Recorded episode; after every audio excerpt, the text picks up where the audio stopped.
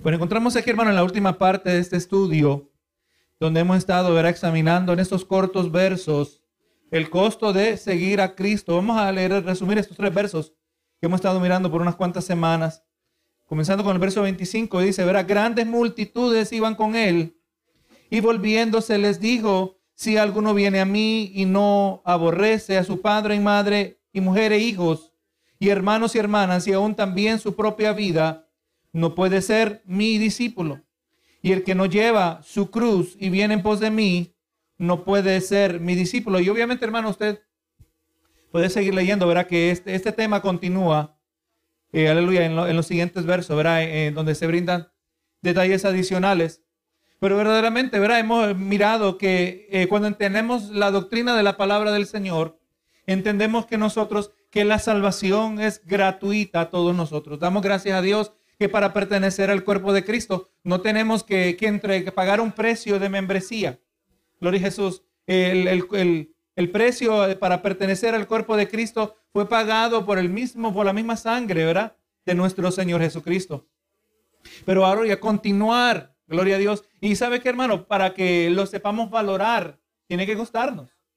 Usted sabe, ahí el dicho que tenemos en Honduras, ¿verdad? El dicho que dice que lo que no nos cuesta, hagámoslo fiesta. Pero Jesús, ¿verdad? Y exactamente, ¿verdad? Lo que no nos cuesta, nosotros lo desperdiciamos. O digo, el ser humano, el ser humano en general. Un hijo de Dios no va a ser así, ¿verdad?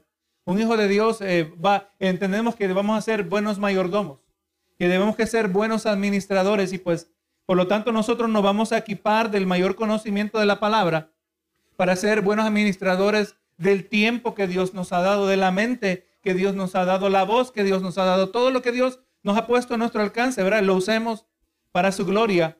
Pero bendito Jesús, el impío no trabaja de esa manera. El impío pues derrocha. Pero nosotros no, hermanos, entendemos que seguir a Cristo, aleluya, eh, no, venimos a Cristo de manera gratuita, pero continuar tiene un precio y entre más pagamos de ese precio, más invertidos estamos nosotros en los reinos de los cielos. Yo, yo le digo, hermano, ¿cuánto, ¿cuánto tiempo usted ha pasado en este año pensando en el bienestar de la compañía Ford? ¿Cuántos ha pensado en la compañía Ford en estos últimos meses? Ahora, si usted tiene su dinero invertido en la compañía Ford, ¿verdad que me puede decir que cómo están? ¿Verdad que sí? Usted me dice, la, en la bolsa de valores, es, eso ha sido un sube y baja. Estoy en, en, peligro de perder mi dinero, ¿verdad? Porque donde, donde usted está invertido, allí usted está interesado. Así también, hermano, tiene que estar invertido en el reino de los cielos. Amén. Entre más usted está invertido, entre más usted invierte, y no, y no estoy hablando de dinero, estoy hablando de invertir de uno mismo. Entre más usted invierte de sí mismo dentro de la obra del Señor, usted está interesado que esto vaya marchando bien, ¿verdad que sí? Todo esto es eh, en, directa relación al compromiso que tenemos con, con el Señor, porque verdaderamente en estos versos que hemos mirado, Jesús en esencia está definiendo la característica del compromiso que nosotros tenemos con el Señor, ¿verdad?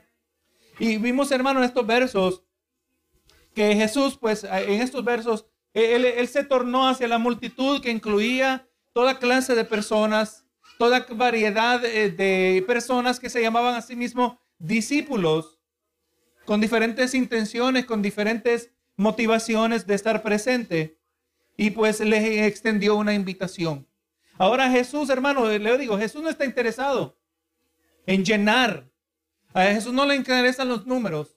A Jesús le interesa la calidad. A Jesús no le interesa el volumen de lo que se ofrece. A Jesús le interesa la calidad de lo que se ofrece. Solo tiene que leer usted los profetas. Lea Isaías. Lea Jeremías. Usted ve cómo Dios estaba harto del pueblo, ¿verdad? Que ofrecían las cosas a Dios de manera religiosa, ceremonial, automática, mecánica, y Dios le decía, no, mejor no me ofrezcan nada. Mejor no me ofrezcan nada porque yo no lo recibo, porque no lo hacen de corazón. Ahora el detalle, hermano, que cuando usted entiende el costo de venir a Cristo y usted lo acepta, usted lo va a valorar y usted lo va a hacer de corazón. Jesús hizo una invitación de venir tras él, pero él no estaba hablando en sentido literal, no estaba hablando, no estaba requiriendo que tomaran pasos físicos a lo largo del camino por el cual él estaba caminando. Él no está diciendo, mira, que voy por este camino, síganme. Jesús estaba hablando en un sentido espiritual. Y cada individuo debe tomar el paso decisivo dentro de su corazón. Todos nosotros el costo lo estimamos y lo vamos pagando en nuestro corazón. Jesús. Le llama a seguirle de corazón, no por medio de sus pies. Y en esta analogía eh, de llevar su cruz, se representa una lealtad personal a Cristo. Hermano, le voy a decir, estamos viviendo, estamos viendo cambios culturales. Usted y yo estamos presenciando cambios culturales rápidos, hermanos. Gloria a Jesús. Mire cómo ha cambiado eh, el contorno en estos dos últimos años. Y esto no, eh, no es necesariamente relacionado al COVID. Hermano, hubieron tantas cosas aconteciendo al, mismo tiempo, donde miramos, verá, el, movimiento de Black Lives Matter, por ejemplo, en este país. Eh, y, vemos la actitud de las personas. Se le daba permiso de quemar, de destruir, de no respetar propiedad. Usted sabía, hermano, que la palabra, Dios en su palabra afirma que usted tiene derecho a tener propiedad. En la palabra afirma que usted tiene derecho a tener pertenencias y que deben ser respetadas. Tan simples con decir no hurtarás. ¿Verdad que sí? Al decir no hurtarás, Dios está diciendo esto le pertenece a otro, no puedes tocarlo que no es tuyo. ¿Verdad Gloria a Jesús. Vemos la palabra, hermano, muchas cosas que el Señor eh, ha concedido a la humanidad y ha concedido especialmente a sus hijos. Pero estamos viendo hoy en día, solo tiene que mirar lo que está pasando en California. Los ladrones entran descarados. Yo me estaba acordando de eso, estaba leyendo Jeremías en el día de hoy. El pueblo de Israel, de Judá en particular, Judá estaba eran descarados, hermanos, en la práctica de su pecado. No dice, dice el profeta Jeremías, de parte de Dios, diciendo, ya ni saben avergonzarse. Amén. La palabra dice, como cuando el ladrón es avergonzado, cuando es agarrado, ¿verdad? con las manos en la masa. Pero hermano, hoy en día estamos mirando que ya la gente ya no tiene vergüenza. Estamos viendo en muchas maneras una repetición de lo que estaba ocurriendo en aquel tiempo con el pueblo de Judá. Y está, hermano, acumulándose la ira de Dios. La ira de Dios se está acumulando contra los hijos de ira, los hijos del diablo. Benito Jesús, y al mismo tiempo estos individuos están más y más en contra de Dios, están más enojados en contra de Dios. Antes los ateos decían, yo no creo en Dios, pero respeto tu derecho de creer en Dios. Hoy en día no, hermano, muchos eh, ateos son militantes y quieren que usted sea como ellos, que abandone sus raíces primitivas dentro de la religión, que ellos así le llaman muchas veces. Pero no, hermano, estamos mirando que en el día de hoy tenemos que estar firmes en lo que creemos porque nuestras lealtades se van a hacer claras. Amén. Gloria a Jesús. Se, se, van haciendo claras. Ya muchos ya han declarado cuáles son sus lealtades, siendo parte de congregaciones. Pues están decidiendo marchar en, las marchas de los, de los gays, ¿verdad? Están marchando a favor del aborto. Yo le, le recuerdo de mi ex compañera de trabajo que decía que ella era pro vida. Yo soy pro vida, me dice, estoy al favor de la vida. Pero, dice, como la gente va a cometer aborto de todas maneras, pues tenemos que proveerle, aunque sea un lugar seguro donde no se van a arriesgar su vida. No, hermano, yo soy del que quiere matar bebés, que lo haga y tome todos los riesgos necesarios. Y si se muere, que se muera, que coseche lo que está sembrando. Nosotros no es nuestro lugar de privar al pecador de las consecuencias de su pecado. Así también de la misma manera, si quieren intercambiar jeringas para, para, porque no tienen dinero para meterse en la droga y les pega una enfermedad, de la misma manera no somos fríos, no hermano, es que entendemos que hay consecuencias. Las acciones tienen consecuencias. Y si nosotros, ¿sabe hermano? Está el, el, condado de, de Palm Beach es un condado bien progresivista. Estamos regalando jeringas a los drogadictos para que no se infecten del virus, de cualquier virus. al mismo tiempo estamos dando aprobación, o como, en, o como en California que están regalando la pipa para que la gente fume el crack. Pues estamos mirando, ¿verdad?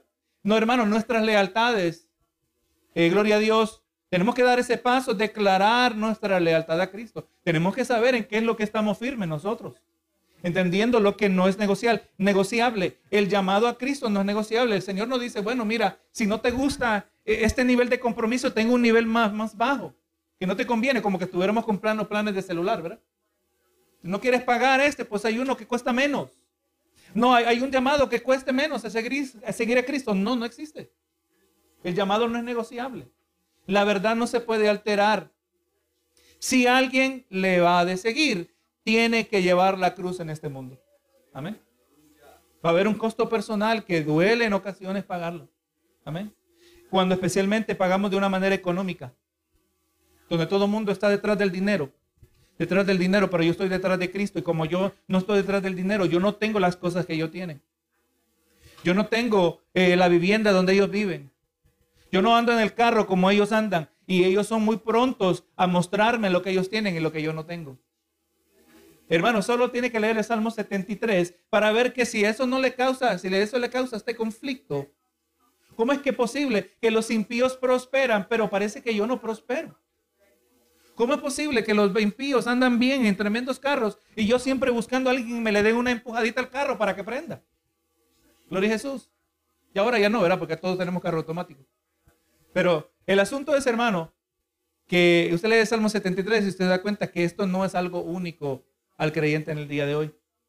Pero entendemos que esta es parte del costo, porque yo prefiero eh, mejor invertir en mi alma que invertir en la carne. Invertir en mi alma que invertir en lo terrenal. Cada uno debe llevar su cruz. Y quiere decir que debemos seguir la manera que Él prescribe. No a mi manera. Jesús, aleluya, no ha de, no ha de hacer lo que nosotros decimos nosotros debemos hacer lo que Él nos manda. La gente quiere, ¿verdad? Hoy en el día de hoy quieren a Jesús como Salvador, pero no lo quieren como Señor. Esa es la parte que le choca. La gente quiere el beneficio sin el compromiso. Es lo que miramos nosotros. Hoy tienen que, quiere, tienen amigos con beneficios, lo tienen así, ¿verdad? Quieren vivir como que están casados, pero no están casados. Bendito Dios. No, no, eso no funciona así. Eso va en contra del orden de Dios. Vemos gente. Que se congregan, pero no se quieren comprometer. Lo vemos, hermanos, y lamentablemente el mismo problema, no, hermanos. Gloria a Jesús. Tenemos que nosotros hacerlo lo que Jesús dice. Seguir a Cristo significa un giro completo, dar la vuelta completa, cambiar la dirección en la que se viajaba. Antes de seguir a Cristo, nosotros vivíamos alejándonos más y más de Él. Gloria a Dios. De acuerdo a como nos dice Efesios 2.1, dice, Dice, Él os dio vida a vosotros cuando estabais muertos en delitos y pecados, en los cuales anduvisteis en otro tiempo. Vemos, hermano, que Pablo, eh, eh, escribiendo a los hermanos en Éfeso, está siendo claro que cuando usted ha nacido de nuevo, ahora que usted es un hijo de Dios, cuando usted mira el, verso 10 de ese mismo capítulo, donde dice, creados en Cristo Jesús para que eh, andemos en buenas obras, obras que Él ha creado de antemano. Aleluya, se asume, dice, oh, que ustedes andaban muertos en delitos y pecados. Su estilo de vida reflejaba a alguien que estaba espiritualmente muerto, era un cadáver espiritual. ¿Verdad? Y ustedes andaban en otro tiempo. En otro tiempo, tiene que haber evidencia, dice, en otro tiempo siguiendo la corriente de este mundo. Conforme al príncipe de la potestad del aire, el espíritu que ahora opera en los hijos de desobediencia Hermano, usted mira allá y es alarmante cuando nosotros pensamos en estos términos. Cuando miramos a la gente en la calle, es lamentable. Oye, ¿qué porcentaje? Yo paso continuamente pensando así. Este lo miro, hay alto probabilidad que anda perdido, perdido, perdido. Todos estos andan perdidos. Porque andan en la corriente del mundo. Amén. Usted ve las modas que aparecen, ¿verdad? De repente es la moda que hay que tener tal clase de cartera para las mujeres. O que hay que andar tal clase de carro arreglado. Yo me acuerdo cuando eran los carros que, brincaban, ¿verdad? O, lo que sale en internet, está el, que hay que echarle hielo en la cabeza. O que tragarse una, cucharada de, canela. O tragarse un, uno de esos este, pequeños recipientes de, detergente. La gente, hermano, verdaderamente la gente es tonta. Y sabe qué, hermano, yo ponía a pensar que la gente que se, que se deja llevar por la corriente es la gente que no tiene con qué resistir. No hay nada aquí adentro. Nosotros necesitamos la verdad.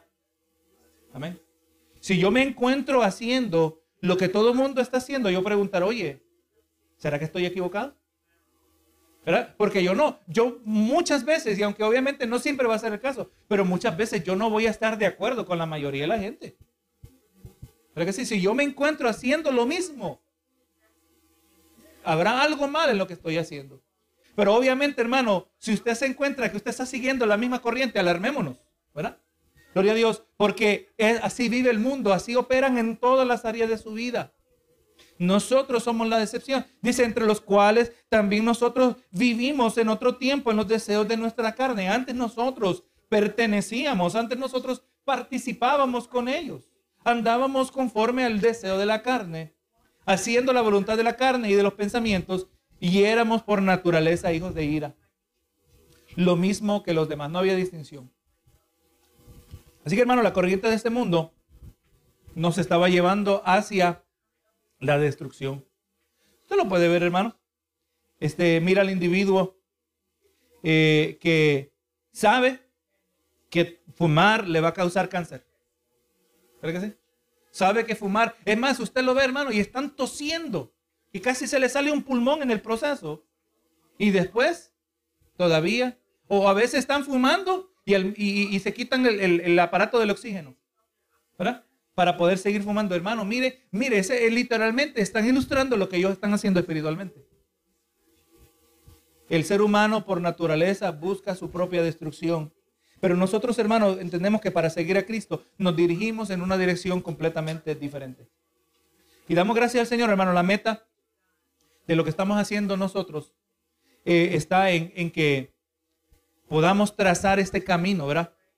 Yo, yo, yo me pongo a mirar mi propia jornada espiritual, me pongo a mirar este, el, el camino de la vida cristiana y en momentos pues no era muy claro. Quizás los líderes o quizás yo no estaba poniendo mucha atención, pero no era muy claro, no sabía en qué dirección, yo sabía que había que venir a la iglesia, yo sabía que había que abstenerse del pecado, sabía que hay que congregarse, que, pero hacía falta algo más. Y definitivamente invierto tiempo meditando de qué manera para que sea claro, así como se ha hecho claro para mí, sea claro para usted de la misma manera. O sea, debemos llevar nuestra cruz y seguir tras él, entendiendo que vamos a pagar ese precio. Jesús extendió esa invitación con un sentir de urgencia, no mostró un temperamento leve acerca del asunto. Y Jesús dio a entender que el momento para responder era ahora. Para ellos no les dio, mira, mañana, si tú quieres, puedes seguirme. El momento era ahora. Y era una decisión, hermano, que cuando nosotros eh, hablamos del Evangelio con alguien, entendemos que no es una que se puede posponer. A ellos no se, se les brindó una oportunidad para expresar sus preocupaciones. Era la decisión más importante que había sido puesta delante de ellos. Todos nosotros tenemos eso todos los días, hermano. Todos los días tenemos que tomar una decisión. Vamos a seguir a Cristo. Todos los días tenemos que decidir, Señor, ahora que yo voy a salir de mi casa o hoy que yo me voy a quedar dentro de mi casa, ¿cómo voy a vivir este día para tu gloria? ¿Verdad? Gloria a Jesús.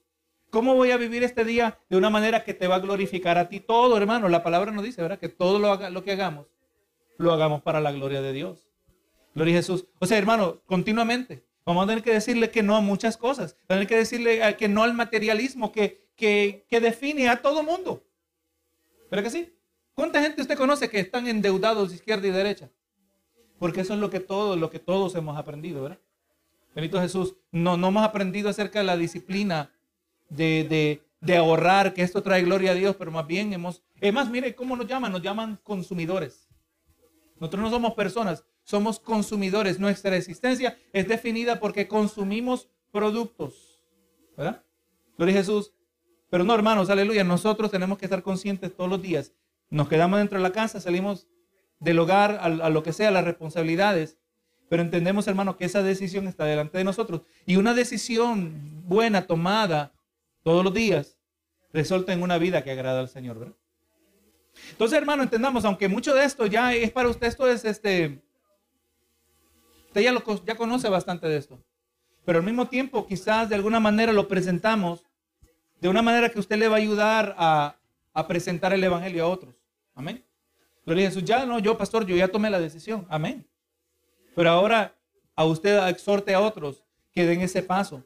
Y vamos mirando, ¿verdad? Que la Biblia muestra la urgencia de llevar la cruz y llevarla ahora. Mire lo que dice Segunda de Corintios 6.2. Dice, porque dice, el tiempo aceptable, en tiempo aceptable te he oído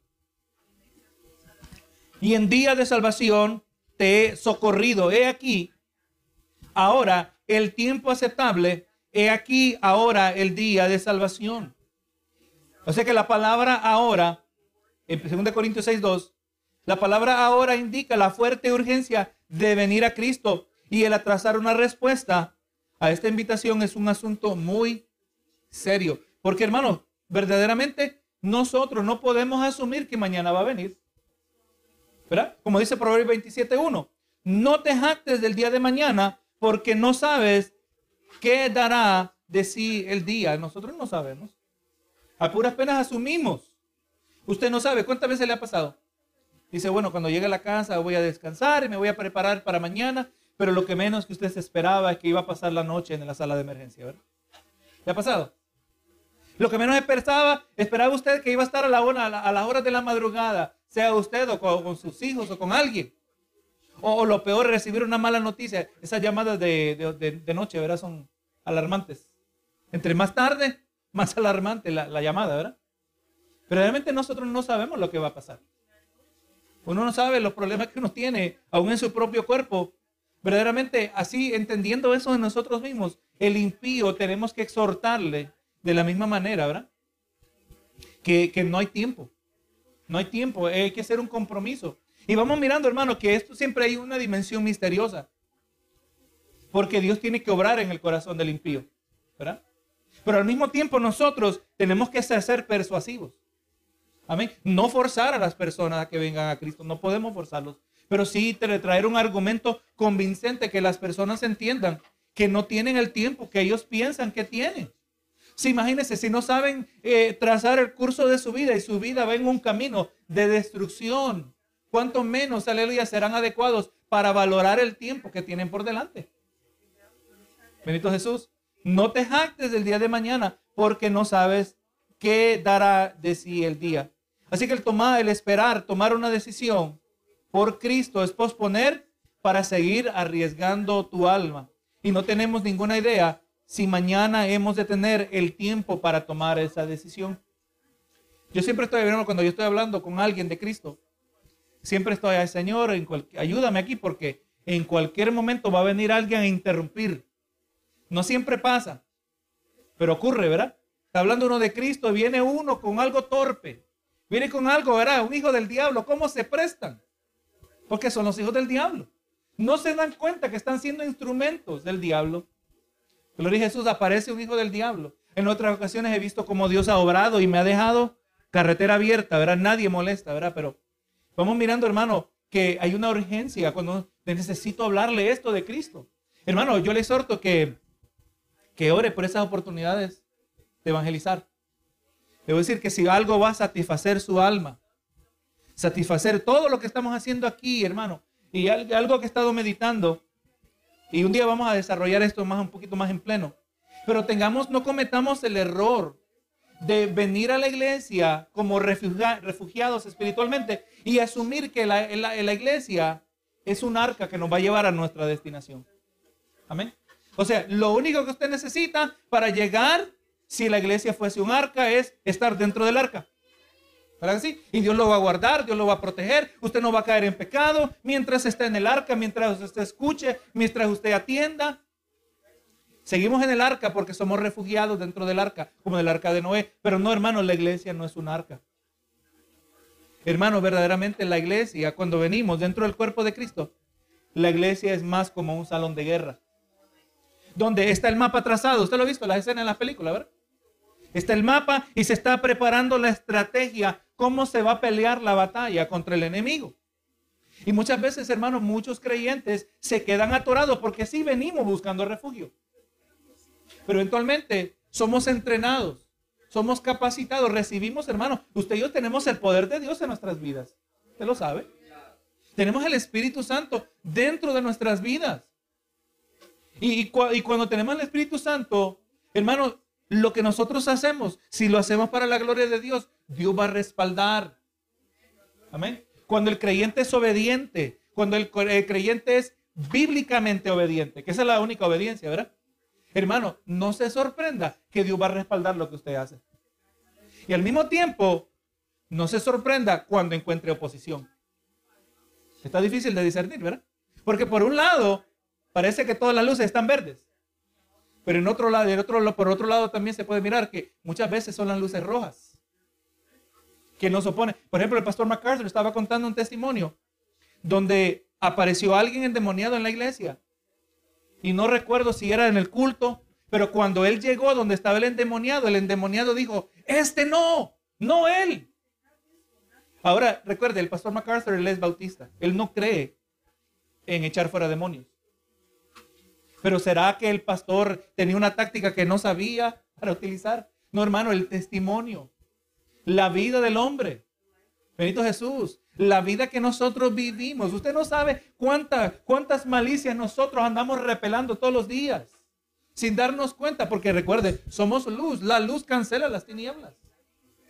Pero entendamos, hermanos, si vamos a apropiarnos de esa identidad como hijos del Señor, tenemos que salir y dejar de pensar como refugiados dentro del arca, pero como soldados en el salón de guerra, donde aquí estamos recibiendo las instrucciones. Y que cuando usted está, está orando, hermanos, sus oraciones no se van. Recuerde, a mí eh, desde que hemos estado mirando esta carta a Filipenses, hay uno de esos versos que no se me ha ido de la mente. Donde Pablo dijo, recuerde, el apóstol Pablo, que yo creo que si alguien dice, oye, si alguien sabía orar, era el apóstol Pablo, ¿verdad? Si alguien se sabía mantener animado, era el apóstol Pablo. Estaba cantando en la cárcel con Silas, alabando al Señor. Y el lugar, ¿qué pasó con el lugar? Tembló, ¿verdad? No se explotó, pero tembló. Tembló el lugar, ¿verdad? Oye, esa clase de clase de culto que tenían Pablo y Silas, ¿verdad? Y Pablo está animado, en eh, preso en Roma, mientras él escribía a los hermanos en Filipo dice, yo hermanos, que por la suministración del Espíritu de Cristo, hablando de lo que el Espíritu suple, la suministración del Espíritu de Cristo y por vuestras oraciones, esto va a resultar, eh, hablando en su salvación, en su liberación. Está diciendo, mire, mire el peso que Él coloca en las oraciones de los santos. Amén. Eso nos deja saber que cuando usted está viviendo una vida recta, su, vida está constantemente siendo renovada, siendo moldeada por la palabra de Dios. Cada vez más y más las oraciones llevan peso porque son oraciones eficaces. Pero para, para poder ver eso implementado en nuestras vidas, tenemos que dejar de pensar como refugiados y pensar como soldados dentro del salón de guerra, que es la, familia de la fe. Amén. Esta no es el arca. Y que si usted adentro, usted va a llegar. No, no, hermano. La única manera que vamos a llegar es que implementemos aquello para lo cual el Señor nos ha llamado. Y somos soldados. Dice, ninguno que milita se enreda en los negocios de este siglo. Así que uno que tiene otros compromisos y no puede honrar este compromiso, eh, eh, está pensando quizás más como refugiado que como soldado. Porque para ser soldado tenemos que honrar este compromiso sobre todas las cosas. Usted sabe que todos los estados por lo general tienen soldados en, lo que le llaman la reserva. Y ellos por lo general viven vidas cotidianas normales igual que nosotros. Lo único que con cierta frecuencia, no sé si una vez al mes, una, vez cada seis semanas, cada dos, meses, tienen que ir a un cierto entrenamiento. Pero cuando hay un conflicto, ellos se llaman a, la, a la, necesidad. Puede ser algo algo que está ocurriendo aquí en este, eh, dentro del, Estado, dentro del país.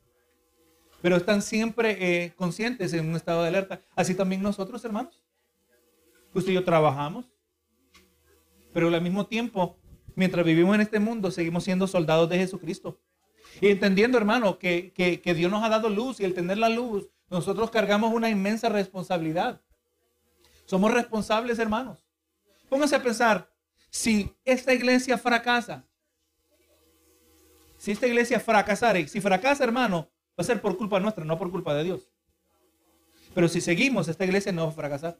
Si nosotros seguimos fieles al Señor, el Señor va respaldando su obra. Pero ¿a dónde iríamos, hermanos? ¿A dónde fuéramos? Vamos a encontrar algo inferior. No lo decimos para jactarnos, pero es que lamentablemente en muchos lugares ya el Evangelio está comprometido. Está vendido está aguado, diluido.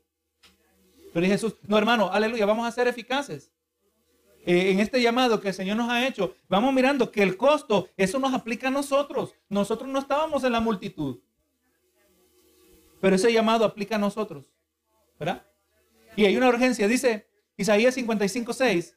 Buscad a Jehová mientras pueda ser hallado, llamarle en, eh, llamarle en tanto que está cercano.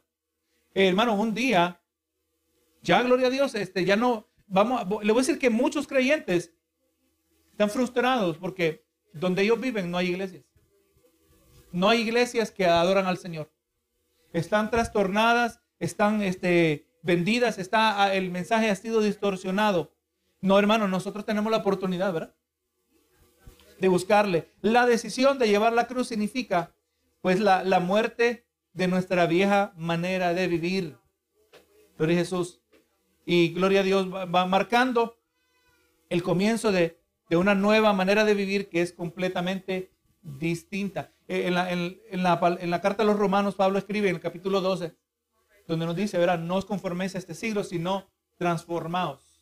La palabra griega y es la palabra metamorfo, de donde también se deriva la palabra metamorfosis, que normalmente se usa para describir el proceso donde una oruga, un gusanito, una oruga, se convierte en una mariposa.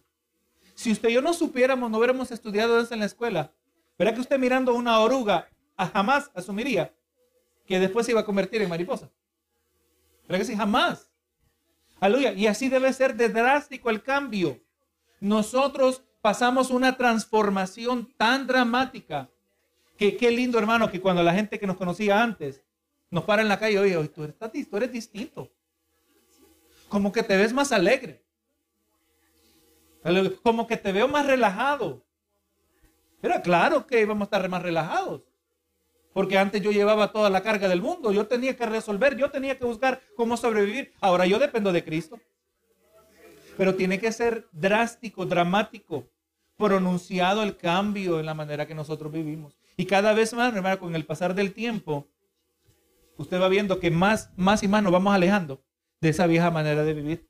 Vamos mirando que debemos cargar la cruz por el resto de nuestra vida. Y este no es un acto de solo una vez, pero es una experiencia diaria que continúa por el resto de nuestras vidas. Y si estamos dispuestos a salir de entre la multitud, dando la espalda al mundo, caminando en este nuevo camino, tenemos que ir a donde Jesús nos envíe. Y si no estamos dispuestos, no podemos ser sus discípulos. Estas son palabras que son fuertes, pero palabras fuertes resultan en discípulos fuertes que tienen fe fuerte. O sea, hermano, y es para que este lugar estuviera más lleno. Si se tratara que solo somos una iglesia. Eh, pero como aquí no estamos promoviendo un producto que el humano naturalmente quiere, gloria a Jesús. Pero si fuera lo que el hombre quiere, este lugar estuviera lleno. Solo mire cómo se llena la iglesia católica todos los domingos, ¿verdad? Usted, usted dice, Señor, ¿cuántos de esos van a ser salvos? Una mayoría se están perdiendo. Hermano, verdaderamente la palabra no exagera cuando dice que aquellos que adoran los ídolos son iguales que sus ídolos. Cuando usted lee Isaías, lee Jeremías, donde Dios a través del profeta dice, oye, ¿cómo es posible que te cortas un trozo de madera y decides, este trozo de madera, parte va a ser la leña para cocinar y de lo que queda me voy a hacer un ídolo y ahora me voy a postrar? Que Dios lo está diciendo, ustedes son tan tontos. Dice que dice los ciegos, tienen ojos y no ven. ¿Verdad? Tienen oídos, no escuchan. pies tienen y no andan. Como me viene a la mente el relato de, del, juez, eh, se me escapa, Gedeón, el juez Gedeón, ¿verdad? Y que él tenía, antes del proceder, él, tenía que deshacer eh, una estatua de Baal que había. Se recuerda, era Baal. Y al día siguiente se dieron cuenta que de noche alguien la había destruido. Y alguien se dio cuenta y dijo, eh, fue Gedeón, el hijo de fulano. Y el papá de Gedeón intervino y dijo, mira, si él se metió con Gedeón, deja que Gedeón pelee sus propias batallas. No, no, si él se metió con Baal, deja que Baal pelee su propia batalla, ¿verdad? Usted no tiene que, si, si Dios, Dios es tan importante, es tan poderoso, él va a defender su propio honor. Como cuando ocurrió que los filisteos llevaron el arca del pacto y la colocaron en el dentro del templo de su, de su dios Dagón y para sorpresa de ellos, el primer, la primera noche amaneció, o la primera mañana amaneció la estatua de Dagón caída al piso como postrada delante del arca de Jehová. O sea, deja que Dagón pelee sus propias batallas, si es tan poderoso. Pero no, hermano, es que no son dioses verdaderos. El único Dios es el que nosotros servimos. Benito Jesús. Pero nosotros, hermano, recibiendo esta palabra verdadera, no estamos aquí tratando de acomodar el producto para que la gente reciba lo que ellos quieren. Tenemos que dar lo que ellos necesitan. Amén. Y tenemos nosotros que pagar ese precio. Amén. ¿Quiere ser efectivo en, la obra del Señor? Tiene que pagar el precio. Amén. Tiene que estar dispuesto que vamos a tener que sacrificar por la obra del Señor. Sacrificar para tener un testimonio que cuando hablamos Dios respalda. Que cuando oramos Dios escucha. Cuando ministramos Dios nos usa a todos nosotros, hermanos. No solo es el pastor, somos todos nosotros. Y hemos mirado, hermano, que en estos cortos versos, pues se nos han trazado las palabras de Jesús, donde fue claro y directo a una audiencia compuesta de personas con diferentes expectativas. Y esto sigue siendo en el día de hoy. Y no todos vienen a la casa de Dios, no todos vienen a Cristo con las mismas intenciones. Unos vienen con la intención de presentar el mínimo compromiso con Dios, pero al mismo tiempo esperando el máximo beneficio. ¿Qué dice Marcos 8:35? Pero porque todo el que quiera salvar su vida, la perderá. Y todo el que pierda su vida por causa de mí y del Evangelio, la salvará. Jesús fue claro, hermanos. El, el Evangelio de Jesucristo no funciona de esta manera. El Evangelio de Jesucristo no va a transformar al individuo, no va a llenar el vacío de su corazón cuando lo que estamos buscando es el mínimo compromiso. ¿Verdad que sí? El Evangelio no funciona de, esta manera, sino que gloria a Dios, las buenas nuevas de salvación solo son posibles a causa de nuestro amado Salvador con el máximo compromiso y Él pagó el máximo precio, su vida inocente en intercambio por la nuestra.